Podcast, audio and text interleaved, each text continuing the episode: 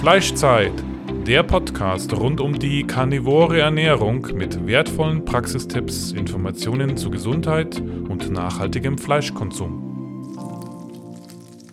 Andrea! Fleischzeit! 3, 2, 1. Fleischzeit Podcast. Heute mit einer neuen Folge zum Thema Nachhaltigkeit. Wir sitzen hier im Wohnzimmer vom Manfred, dem Manfred Eibel, und der ist Bauer und hat Hochlandrinder. Hallo Manfred. Hallo. Alles klar, geht's dir gut? Alles okay, ja. Ja, und ähm, wir haben uns gedacht, wir treffen uns heute hier mal, um, um eben die Haltung von deinen Tieren zu sprechen, auch vielleicht ein bisschen um die Schlachtung und uns einfach mal umgehend zu informieren, ja, was da eigentlich alles mit dranhängt, wenn man Hochlandrinder hat. Und meine erste Frage jetzt, wie bist du überhaupt zu den Hochlandrindern gekommen? Ja, durch die, auf die Hochlandrinder sind wir gekommen über die Medien und äh, wir haben zuvor Milchkühe gehabt und wollten immer auf Weideland, äh, Weidehaltung umsteuern und dann haben wir uns halt für die Hochlandrinder entschieden. Und wie war dann da die Umstellung? Also wie habt ihr das dann gemacht? Einfach alles totgeschlachtet und dann alle neu gekauft oder wie? wie genau, die sind langsam weggegangen, die Milchkühe, eine nach der anderen. Und dann haben wir halt äh, die ersten fünf Mutterkühe gekauft. Ah ja. Genau. Aha. Und dann haben wir schon langsam einen Stall umgebaut. Und damit die auch im Sommer einen Schatten haben und im Winter einen Unterstand haben. Und dann sind die Hochlandrinder da reingekommen. Und ähm, also das heißt, du hattest also vorher schon ähm, genug Erfahrungen im Bereich Landwirtschaft? Genau. Bist du auf ja. diesem Hof groß geworden Ja. oder deine Frau? Ja, ich bin hier groß Ah ja. geworden, Mhm, genau. Mhm, mhm. Ja, schön. Hast du jetzt auch, also Mutterkühe, das heißt, ähm, hast du dann auch Stiere dabei? Besamen die jetzt oder wie Genau, ja, es läuft da der Zuchtstier mit. Oh, okay. Genau. Ist das gefährlich? Mm, Die ersten Jahre war er schon gefährlich, aber jetzt ist er eigentlich ganz ruhig. Man Aha. muss halt aufpassen wegen die Hörner, weil die haben ja sehr lange Hörner. Aber gibt eigentlich gar keine Probleme. Das heißt, der ist ruhiger geworden mit der Zeit? Genau, ja. Viele sagen immer, eher Stiere werden umso älter das werden, umso wilder werden aber unserer ist das Gegenteil. Ähm, wie lange machst du das jetzt schon? Wie lange Äh, hast du jetzt schon Weiderinder? Seit 2014. Also jetzt siebte Jahr? Genau, ja. Okay. Und ähm, was hat sich da im Vergleich zu vorher jetzt geändert, seitdem du quasi ja, Weiderind hast? Ähm, man muss halt nicht mehr zweimal am Tag melken. Ähm, füttern tut man einmal am Tag. Im Sommer hast du eigentlich kaum Arbeit, weil sie ja draußen sind. Und im Winter hast du dann schon ein bisschen mehr Arbeit, weil wir haben einen sehr humusreichen Boden und den vertreten die halt doch und sonst stehen sie bis zum Bauch im Schlamm und deswegen sind sie im Winter dann eingezäunt und haben da eine Rasengitterfläche. Und wir brauchen auch, seitdem die auf die Rasengitter laufen, keine Clownpflege machen, weil die gehen sie die da selber ab. Rasengitter heißt also, also ihr habt es dann wirklich so, äh, woraus besteht das Gitter? Das ist dann wirklich auf den Rasen gelegt, damit sie nicht zu das- tief reinkommen Das mit ist ihren. wie ein Pflaster, ähm, wo in der Mitte das Gras durchwächst. Ah ja. Und das tut ihr aber Genau. nur im Winter drauf. Da haben sie nur im Winter drauf, genau. Das sind dann so Platten, die wahrscheinlich ausgelegt werden, Genau, oder? ja. Aha, aha, interessant, ja. Wie ist es allgemein, wie ist denn ähm, so der Boden beschaffen, auf dem die Tiere im Sommer weiden? Wie sieht der aus? Kannst du das ein bisschen erklären, da ein bisschen Einblick geben, dass wir uns mal so vorstellen können, was bedeutet überhaupt, ein Tier auf der Weide? Was ist, was, Ähm, wie definiert sich das, diese Weide? Wir haben eben einen sehr humusreichen Boden, nicht steinig. Und durch das, wenn es äh, sehr regnet oder man hat einen sehr regenreichen Sommer, dann wird das alles ganz schön vermatscht. Und ähm, in Schottland haben wir die, einen sehr steinigen Boden und dann ist der Vertritt auch nicht so schlimm. Mhm. Kannst du da mal so die Unterschiede noch ein bisschen erklären? Äh, wenn du jetzt schon sagst, in Schottland äh, gibt es steinigen Boden. Ähm, gibt es da irgendwie auch Unterschiede dann in der Haltung, die sich daraus ergeben oder ähm, ist das einfach relativ egal? Nein, ich glaube, das ist egal, da gibt es jetzt keinen Unterschied. Und äh, wie, wie sieht die, die Weide ansonsten aus? Sind auch viele Bäume oder ist das einfach nur eine reine Weidefläche? Gibt es da vielleicht einen Unterstand für die Tiere auch? Einfach mal ein bisschen Einblick. Ähm, wir haben jetzt eben äh, nur ein paar Bäume in der Weide. Es wäre halt jetzt schon schön, wenn sie irgendwie einen Wald oder so einen Sträucherabteil hätten. Es ist aber bei uns nicht möglich, weil ähm, mir da kein Grund selber kehrt. Und deswegen haben wir eben den Stall, dass im Sommer rein können vor der Sonne geschützt sind und im Winter eben, wenn es so nass kalt ist, sind sie gern drin, aber wenn es jetzt eine trockene Kälte hat, minus 25 Grad und Schnee, dann liegen die draußen und kommen in der Früh rein, die haben, hängt der Reif an der Nase runter, an die Haare droh, die sind ganz weiß, also das gefällt ihnen am allerbesten. Wirklich? Ja, umso kälter, umso besser. Interessant, ja.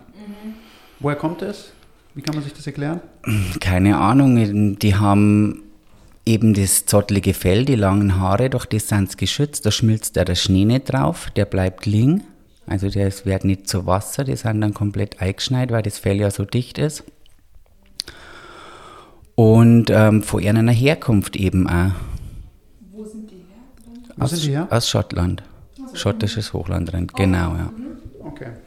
Und ähm, was fressen die jetzt für Grassorten? Die fressen Kleegras, Wiesengras, also alles. Die fressen auch die Sträucher zu. Musst du da zwischendurch mal auch säen? dann, Nein, wir oder? sehen eigentlich nicht noch, weil es bleibt eigentlich immer Teil stehen, ähm, wo dann der Samen selber wieder abfällt. Eine Frage, die ich jetzt noch hätte, wie, wie groß ist die, die Weidefläche, die du hast? Äh, das sind jetzt äh, drei Hektar.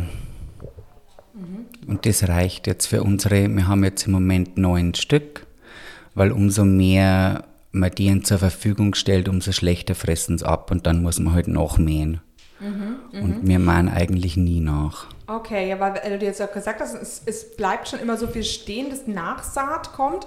Dann ist es ja wirklich so, dass sie nicht, ähm, nicht übergrasen, gell? Na, die waren sehr ähm, genügsam. Mhm.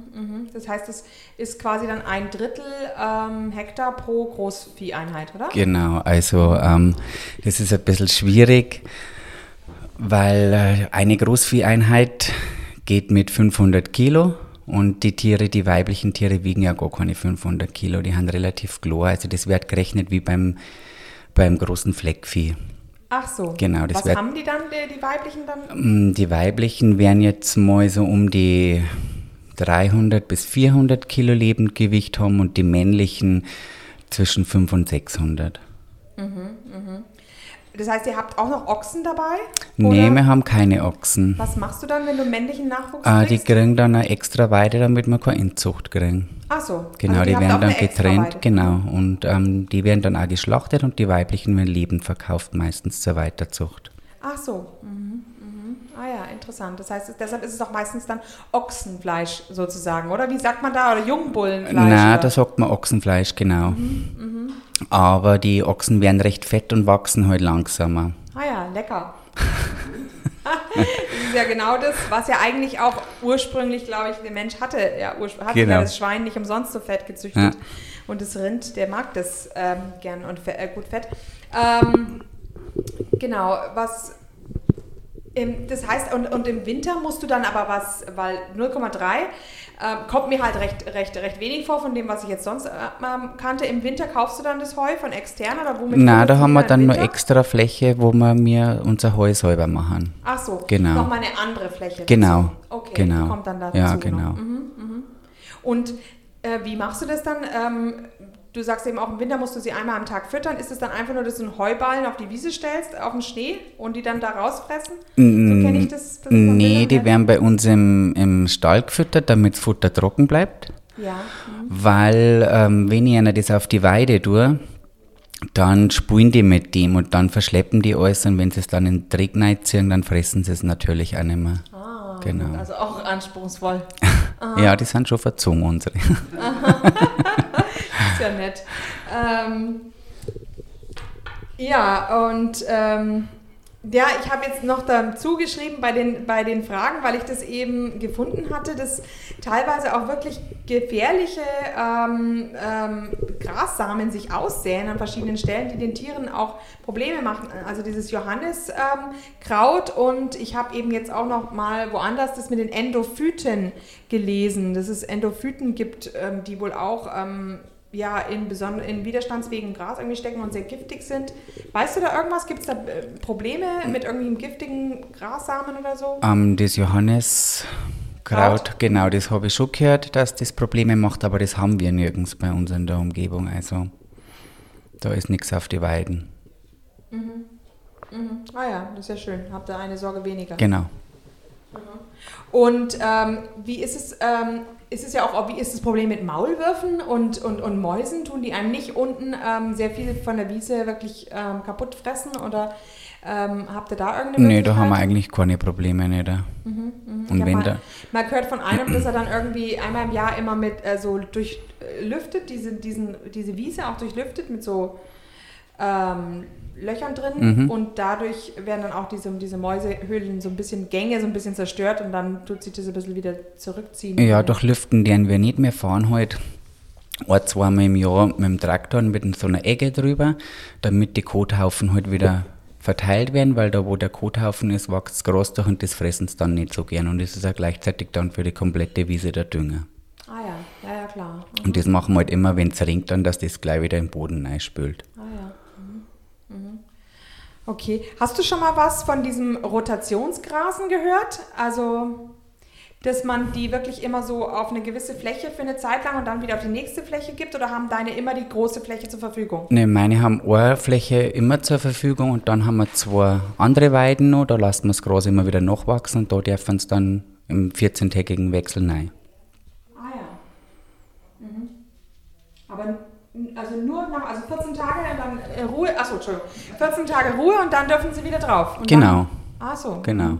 Außer sie schaffen es jetzt nicht, dass sie es in 14 Tagen abfressen, dann ähm, warten halt noch. Aber die letzten Sommer waren ja sehr trocken bei uns. Und es hat ja echt wenig geregnet und ähm, da haben sie das leicht abgefressen. Ah ja. Genau, dann haben wir teilweise im Sommer futtert man ja auch Heu zu. Weil ein bisschen Raufaser finde ich brauchen sie auch. Nicht nur immer das Gras. Das wird zur Verdauung auch besser. Ah ja, okay, interessant. Ähm, ja, was, ja genau, was mich noch interessiert hätte, ähm, also du hast jetzt schon gesagt, sie haben eben einen Stall und den, das, das, da sind sie auch ganz froh drum, gell, ein bisschen den, den kühlen Unterstand im Sommer. Genau, richtig. Und ähm, ja, also ich, ich habe jetzt eben mir noch gedacht, wie ist es im Winter mit der Wasserversorgung? Aber das haben sie ja dann bei dir immer, wenn sie den Stall haben, da hast du ja irgendwie Wasser. Genau, das ist alles beheizt. Okay. Genau. Okay, aha, ja. Und ähm, sonst draußen gibt es dann immer extra Wasserstellen. Draußen haben wir dann im Sommer auch Tränke, genau. Die hast du dann selber, fährst du da irgendeinen Anhänger hin? Oder Nein, die haben wir mit einem Schlauch und so einer Tränke halt gemacht, genau. Ah. Von diesen 100, äh, von diesen 300 bis 400 Kilogramm, wie viel bleibt da eigentlich dann beim, beim Schlachten dann übrig Mm. an Fleisch? Wenn jetzt ein Stier 600 Kilo hat, dann haben wir so ungefähr 200 Kilo Fleisch. Gar nicht so viel, gell? Das ist eigentlich nicht viel, ne? Und die 400 Kilo bestehen dann aus Fett. Fett, Knochen, Innereien, Haut. Klar, Haut ist natürlich Ja. wahrscheinlich auch nicht zu unterschätzen, gell? Genau. Mhm, interessant. Und ähm, wie viele Schlachtungen hast du dann im Jahr? Machst Wir du das haben- alles auf einen Schlag oder? Nein, wir haben circa drei Schlachtungen im Jahr, wo wir halt männliche haben. Dieses Jahr haben wir jetzt gar keine Schlachtung, weil wir vor zwei Jahren nur weibliche gekriegt haben. Also die werden mit zwei Jahren dann geschlachtet. Ähm, mit zwei bis drei, dreieinhalb Jahren. Genau, nicht so wie die anderen mit eineinhalb Jahren. Genau. Die leben schon länger. Also zweieinhalb Jahre brauchen sie eigentlich schon ein bisschen ein Gewicht haben. Und dann sollte man die Stieren auch eher im Sommer schlachten, weil über den Winter hin nehmen die dann wieder mehr ab. Und die Ochsen dann jetzt da nicht so viel abnehmen, aber die brauchen halt dann länger bis, bis wachsen.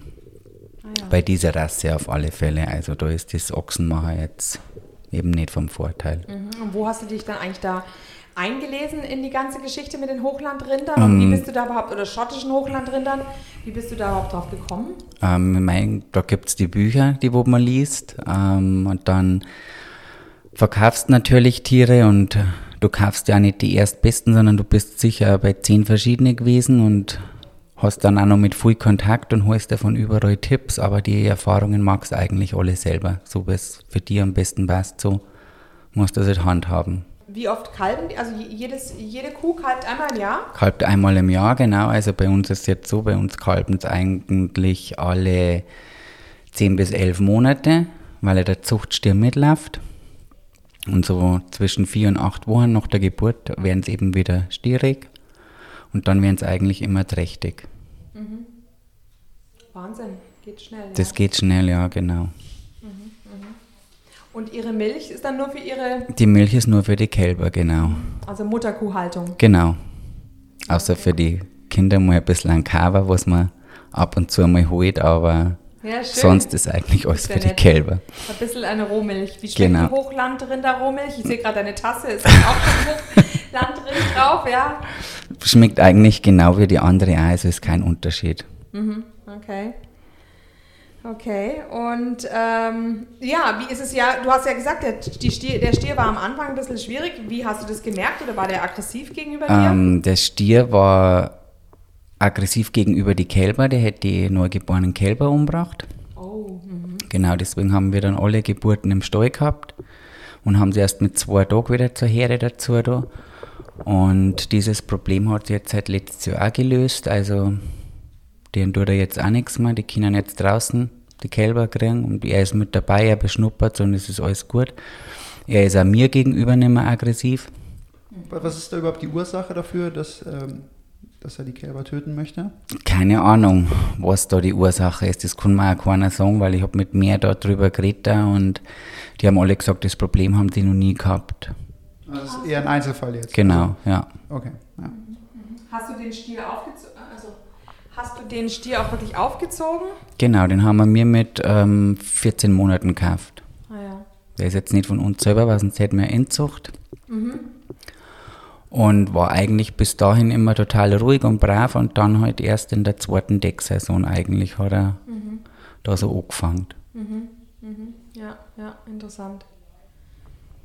Tja, kann man nicht, genau, aber wenn er jetzt wieder ruhiger geworden ist, ist Das war jetzt ja. okay, genau. Ähm, und vertragen sich die sonst auch immer auf der Weide oder gibt es da, wenn die ja die Hörner haben, du sagst ja, ihr werdet Genau, es gibt abmachen. halt da die Rangordnung und ähm, die, wo am Rang niedrigsten ist, geht am letzten zum Fressen. Also, wir haben schon eine Ordnung. Und ähm, ist es jetzt wirklich nur Heu was, und Heu und Gras, was die bekommen oder tust du auch ein bisschen zufuttern mit Getreide oder Spreu oder irgendwas? Nein, kriegen sie eigentlich nichts. Sie kriegen nur Selen dazu, weil wir immer einen Selenmangel haben bei den Tieren. Und dann funktioniert das Immunsystem nicht. Und haben einmal ein paar kranke Kälber gehabt. Ah ja. Und seitdem wir jetzt extra Selen zufüttern, ähm, funktioniert das auch ganz gut. Mhm. Und wie ist es mit dem Salz? Sie haben ja sicherlich auch einen Salzstein. Salzleckstein haben sie. dran noch? Das ist ja vielleicht auch, ist eigentlich ähnlich wie Selen, gell? Mm, Das weiß ich jetzt gar nicht. Müsste die nachlesen, ob da Jod mit drin ist im Salzleckstein. Woher kommt der Selenmangel? Weiß man das? Selenmangel haben wir überhaupt in unserem Gebiet. Also wir Menschen so werden ja extra Selen nehmen. Ja, natürlich, Genau, ja. wir haben auch bei unseren Pferden, wir haben überall das Selenproblem. Wir fuhren überall Selen dazu. Okay. Das heißt, ähm, das heißt, ihr habt jetzt auch noch Pferde. Genau, Ah ja, mhm. da habt ihr also auch noch einiges zu tun. es geht. Ähm, genau, ja, und hat es doch andere Erkrankungen gegeben? Haben wir bis jetzt gar nichts gehabt. Also alles Ist das eigentlich super relativ, gut. Weil wie oft muss dann da jetzt der Tierarzt kommen? Also zum Besamen muss er jetzt nicht kommen, oder? Und- Nee, eigentlich nur einmal im Jahr für die Blutprobe, die wo man machen muss. Da ist man verpflichtet dazu. Und sonst haben wir jetzt zweimal bei Geburten gehabt, weil die Kälber halt ähm, nicht richtig drin waren. Die sind falsch rumgekommen und dann haben wir halt einen Tierarzt gehabt. Und ähm, du machst das jetzt in Teilzeit neben, nebenher, diesen Genau, Betrieb? ja. Ja. Und Wie viel Zeit brauchst du da in etwa? Wenn ich es mal so aufrechnet, im Sommer weniger, im Win- Winter mehr, dann hat er so eineinhalb Stunden pro Tag. Obwohl man auch viel Zeit dann mit Striegeln und Kuscheln und so verbringt. Genau. Was, was macht dir am meisten Spaß an der Arbeit? Was, was gefällt dir am besten? Mm, Eigentlich alles. Oder, also das Allerschönste ist halt mit den Tieren zum Arbeiten. Klar, irgendwie jetzt Mist fahren oder heimmachen ist nicht so interessant. Das ist jetzt schöner, wenn man irgendeine Arbeit hat, wo man bei den Tieren ist oder die Tiere um einen drum sind. Was machst du hauptberuflich dann, wenn du sagst, das ist jetzt eher Teilzeit, nebenberuflich? Ähm, ich arbeite beim Edeka. Okay. Auch hier in der Gegend ist dann ganz gut. Genau, ja, ja. ja. Ähm, genau, wie ist es dann äh, mit, dem, mit dem Fell und mit dem Leder? Wird da irgendwas draus gemacht oder wird es wirklich weggebracht? Ähm? Das äh, müsste man jetzt unseren Metzger fragen, das weiß ich eigentlich gar nicht, was er damit macht, weil eigentlich wollte man schon immer eins geben, aber du musst halt da den richtigen Zeitpunkt erwischen, weil sonst ja die ganzen lange Haare ausgehen. Und irgendwie mag ich es halt ja doch nicht im Haus haben dann. Und am Kopf wollte man eigentlich auch mal, aber sagt dann auch wieder jeder, hängt der dann irgendwo an der Wand und ist auch gruselig. Kann man sich heutzutage nicht mehr vorstellen. Genau. Auch, obwohl es eine rein gelernte Sache ist, denke ich mir. Genau, Weil ja. früher haben die Leute damit auch kein Problem gehabt. Aber und ähm, tust du die dann hier vor Ort auf dem Hof vermarkten oder wie machst du das, Genau. das Fleisch? Also Genau, die werden dann bei uns vermarktet. Da haben wir unsere Leute, wo das kaufen und da haben wir dann Mischpakete von 5 oder 10 Kilo und die holen das dann ab. mhm. und Talg und Schmalz hast du noch nicht verkauft oder was an Innereien verkaufst du? An Innereien verkauft man eigentlich Herz, Niere, mh, Leber. Der Nierenzapfen wäre jetzt seit letztem Jahr ganz interessant. Es ist das neue ähm, Steg anscheinend. Ach so, Nierenzapfen. Nierenzapfen, genau. Kronfleisch? Genau, das hängt, der Nierenzapfen hängt irgendwie an den Kronfleisch mit dran. Ach so, also genau. bei Kronfleisch ist mir ja klar, Skirt Ja. Steak im Englischen, Genau, das ist ja. das Zwerchfell, Ja. das ist klar, das ist natürlich, zählt zu den Innereien, ähm, aber es ist eigentlich keine Innerei, es ist eigentlich Muskelfleisch. Genau, und dann habe ich einige, die bra da nehme ich die Pansen dann mit, weil die futtern die Hunde damit. Genau. Klar. Eigentlich wird so viel verwertet, wie er geht. Ja, ja, ja. Und ich meine, Genau. Lunge, es ist ja oft ein Volumen an Lunge und da kannst du ja viel Ja. draus machen. Saures Lüngerl. Ähm, genau. Nur leider das Hirn darf man ja nicht mehr verwerten. Seit genau, es, seit der BSE. seit es ein BSE gegeben hat, ein, ein, ein Rind gegeben hat mit BSE, welches Genau. sich jemals nach Deutschland verirrt Ja. hat, darf man das nicht mehr ähm, verkaufen. Genau. Ja. Äh, eine andere Frage mal, die mich interessieren würde. Ähm, wie trittst du denn Menschen gegenüber, die sagen, es wäre irgendwie unethisch, Tiere zu schlachten? Und ähm, jetzt haben wir da nämlich von dir gehört, na, du pflegst die Tiere natürlich auch, du beschäftigst dich mit denen. Wie ist dieser Kontrast, wie ist es für dich zu sagen, irgendwann kommt eines dieser, dieser Tiere, mit denen du natürlich wahrscheinlich auch eine engere Verbindung aufbaust, mehr oder weniger, wenn du sie jeden Tag siehst. Äh, wie gehst du damit um und vor allem, wie trittst du solchen Leuten gegenüber? Wirst du überhaupt mit solchen Leuten konfrontiert, die dich damit Mm. irgendwie ähm, mit Wär's- Fragen löchern oder gegenübertreten? Wärst schon konfrontiert damit, wie du das kannst, aber ich lege halt einfach Wert drauf, ähm, dass ich ein gutes Fleisch habe, dass ich weiß, was meine Tiere gefressen haben. Meine Tiere ist gut gegangen und ich bin jetzt keiner, der das Fleisch aus einem Discounter Supermarkt Billigkette kauft und Hauptsache ich habe irgendwie einen Webergrill im Garten stehen, weil da wird das Fleisch auch nicht besser. Wie, wie siehst du den ethischen Aspekt?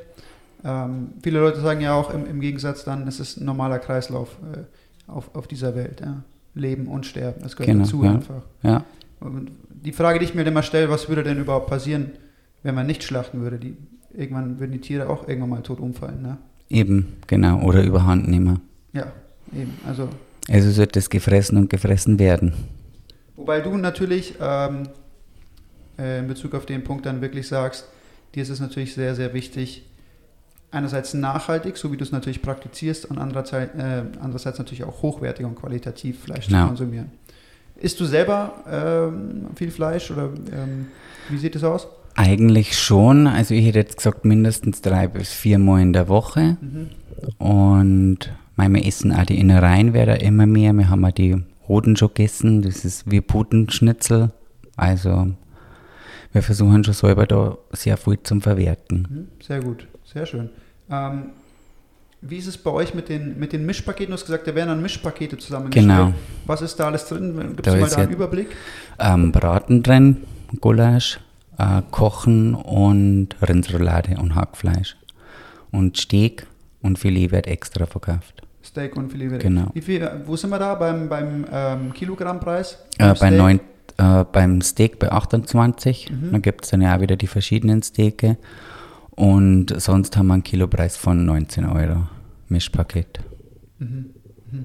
Wie ist da die Abnahme? Ist, die, ist das da stark? Oder was ist denn am stärksten nachgefragt? Sind sie ja die Mischpakete oder dann schon eher. Es sind mehr die Mischpakete. okay. Genau. Und ich kann eigentlich einmal im Monat schlachten. Das Fleisch kann ich leicht verkaufen. Also ich hätte viel mehr Nachfrage, wie ich halt eben Tiere habe. Mhm. Wie, wie nimmst du das wahr? Ähm, ist, ist ein höheres Bewusstsein? Du bist jetzt da ein bisschen, ein bisschen länger schon dabei. Ist ein höheres Bewusstsein dafür entstanden, Tiere nachhaltig zu konsumieren, auch darauf zu achten, wo kommen die Tiere her, wie leben die Tiere, ähm, wie werden sie gefüttert, geht es ihnen gut?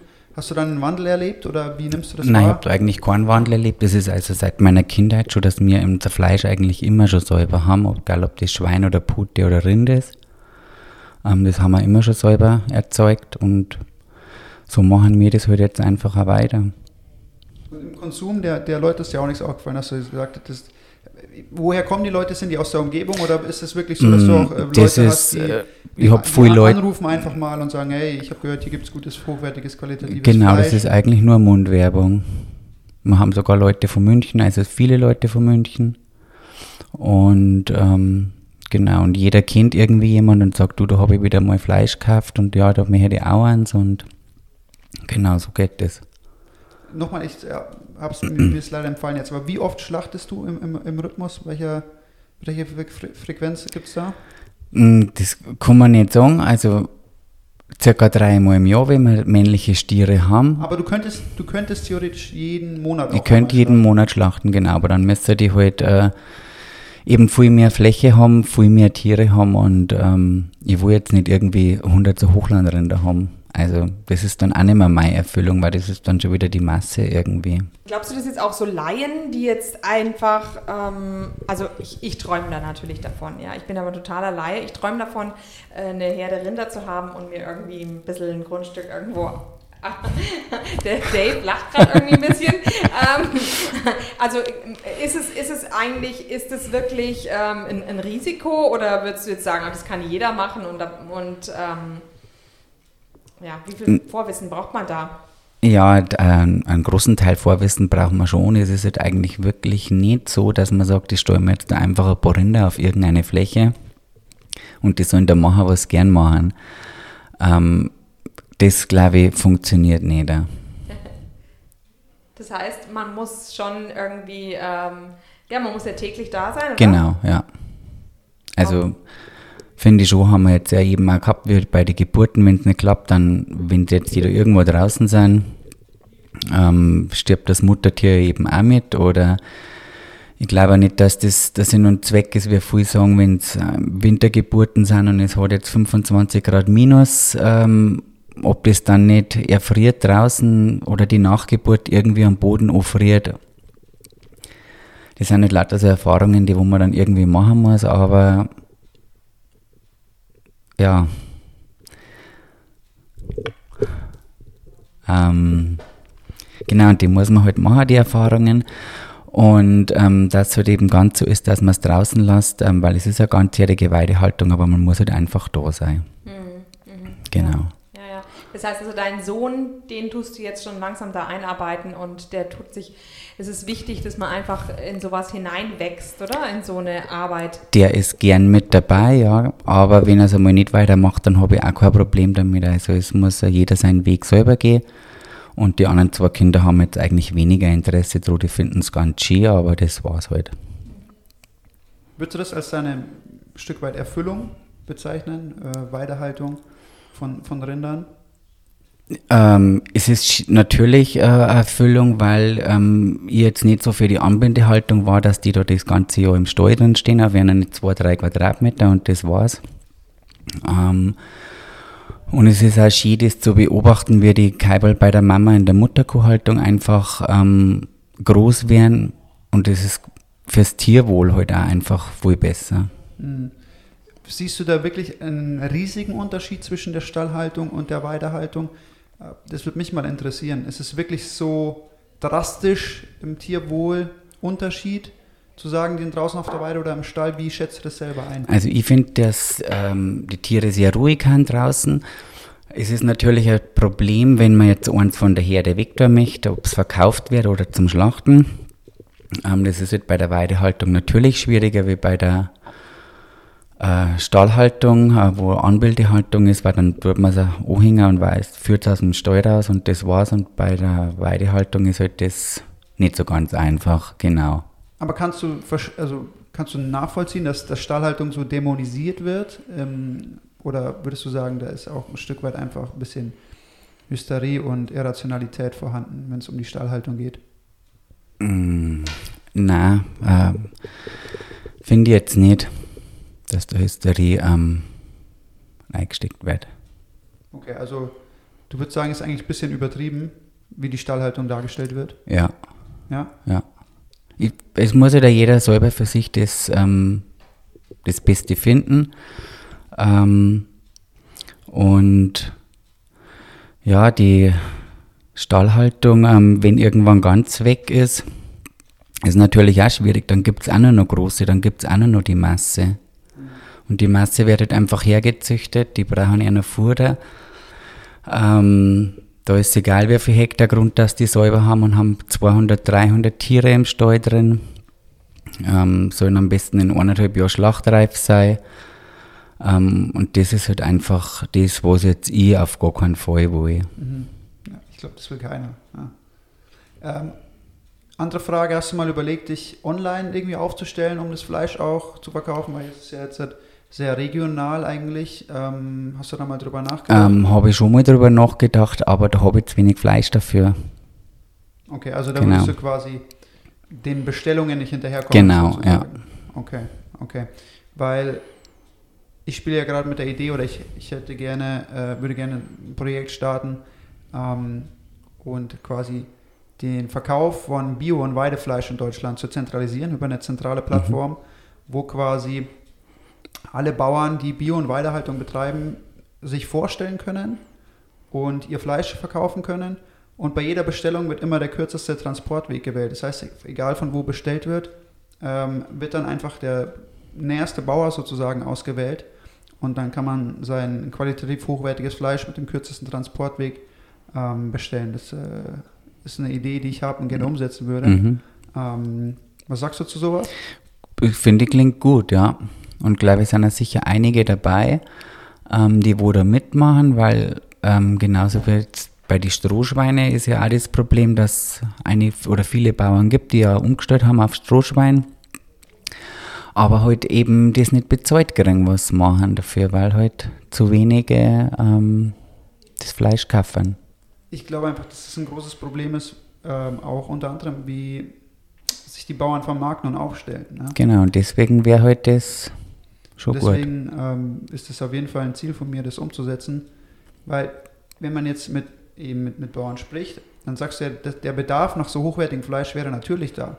Und ich glaube, ein großes Problem ist einfach unter anderem auch, dass einfach Unmengen an, äh, ich will es nicht Billigfleisch nennen, aber eben ähm, Fleisch aus anderer Haltung äh, konsumiert wird, ist eben, dass in gewisser Weise das Angebot für Weidefleisch fehlt. Ich glaube, viel mehr Leute würden abweichen von der konventionellen Haltung, wenn der Zugang zu Weidefleisch und Biofleisch von so Leuten wie dir eben zum Beispiel besser wäre. Und das muss ich ehrlich sagen, der, der ist eben nicht gut gegeben. Das, Genau, das das sehe ich immer wieder. Der ist schwierig, ja. Ja, also entweder ich kenne jemanden Genau, so jetzt so regional wie's und ich fahre jetzt mal 20 ja. Minuten zum Bauern und hole mir das. Habe ich auch schon oft gemacht. Ähm, aber das ist eben für viele Leute nicht praktikabel. Genau. Das ja. ist nicht umsetzbar, um zu sagen, wir wollen allgemein auf nachhaltigeres Fleisch umstellen. Wo, woran könnte das, glaubst du, liegen, dass, ähm, dass das einfach nicht stattfindet und dass da auch die, die Bauern es irgendwie nicht schaffen, sich da in irgendeiner Weise zusammenzutun und, und genau eben sowas zu machen, wie ich zum Beispiel geplant habe. Sagen wir, wir zentralisieren das auf einer Plattform, wo wir unser Fleisch anbieten können, weil anscheinend liegt es ja nicht an der Nachfrage.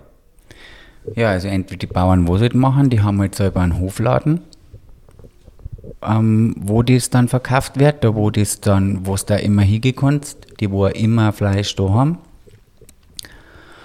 Und ja, so wie bei uns ist ja das jetzt wirklich nur ein paar Mal im Jahr. Und das ist halt natürlich ähm, für einen Einzelnen, glaube ich, schwierig, so eine Plattform zu machen. Dass sie dann, Ja. wenn mehrere meine, zusammen genau, sind, immer eben- leichter ist. Ja, das ist meine Frage. Warum schließt man sich nicht zusammen und, und, und ähm, ja, versucht es zusammen zu machen und zusammen anzugehen? Weil ich meine, fehlt da auch einfach das Netzwerk so ein bisschen zwischen den Bauern und sind, ist einfach da die Denke vielleicht auch noch zu veraltet? Das kann gut sein, ja. Das ist nämlich, also Ja. das glaube ich nämlich einfach. Und, Man muss halt direkt auf die zugehen wahrscheinlich. Ja. Und einfach auch ähm, nach wie vor auch dann eben bei der Schlachtung schauen, ne? äh, dass man eben Leute hat, die noch selber schlachten und nicht irgendwelche zentralen äh, Großbetriebe, wo die Schlachtung dann stattfindet. Ja, das ist natürlich auch immer schwieriger, seitdem die EU-Regeln gekommen sind, haben wir alle die Schlachthäuser umbauen müssen. Genau, das hat äh, im vorangegangenen Podcast der Metzger Holzner auch schon gesagt. Genau, und früher haben wir halt da aufgegeben, die wo halt einfach nur für eine kleine Metzgerei da vielleicht so drei, vier Rinder und 20 Schweine in der Woche geschlacht haben. Die haben halt natürlich gesagt, ich investiere da nicht mehr. Naja, das ist super schade, ne? Ist das, äh, wie war das bei dir? Dich betrifft das in dem Sinn jetzt ja nicht, oder? Oder diese neue Verordnung, hat dich die irgendwie getroffen? Nein, die betrifft mich nicht, weil ähm, unsere Tiere werden ja zum Metzger gefahren, mhm. zwei Tage bevor sie geschlacht werden. Dann ist das Adrenalin wieder abgebaut und sie sind ja dann wieder ruhig mhm. und dann werden die da dort geschlacht. Genau, da ist der Stress weg. Okay. Ja, also äh, da würde ich wirklich äh, mir wünschen, dass die Bauern auch einfach äh, ein bisschen aktiver werden, weil ich meine, es ist jetzt 2021 und ähm, ich meine, Online-Shop aufzustellen äh, ist jetzt nicht unbedingt das Problem, aber ähm, du denkst auf jeden Fall, es wäre, auf, denkst du, es wäre umsetzbar, so in der, in der Art und Weise zu sagen, man zentralisiert die Bio- und Weidebauern in Deutschland auf einer Plattform und bietet das Fleisch eben online an mit kurz, kürzestmöglichen Transportwegen? Ja, klar ist das umsetzbar. Okay, ja, das freut mich zu hören. Genau, ich glaube, es gibt schon ein bisschen so einen Ansatz, es kauf eine Kuh und kaufen ja. ähm, Huhn und so. Das ist, glaube ich, auch ein, ein Verband äh, oder eine Zusammenstellung von mehreren. Ja. Genau, das gibt es, ja. Aber ich weiß nicht, ob die da darauf achten. Wäre natürlich eben ideal, dass es wirklich jemand ist dann aus der Region, dass du dann quasi auch ähm, aus deiner, also wenn du in Berlin bist, dass du nicht am Schluss Fleisch aus Bayern bekommst, genau, sondern es sollte dann aus äh, Umgebung in Berlin kommen. Ja. Da muss man wahrscheinlich irgendwie einen Algorithmus erstellen. Das ist kein Problem.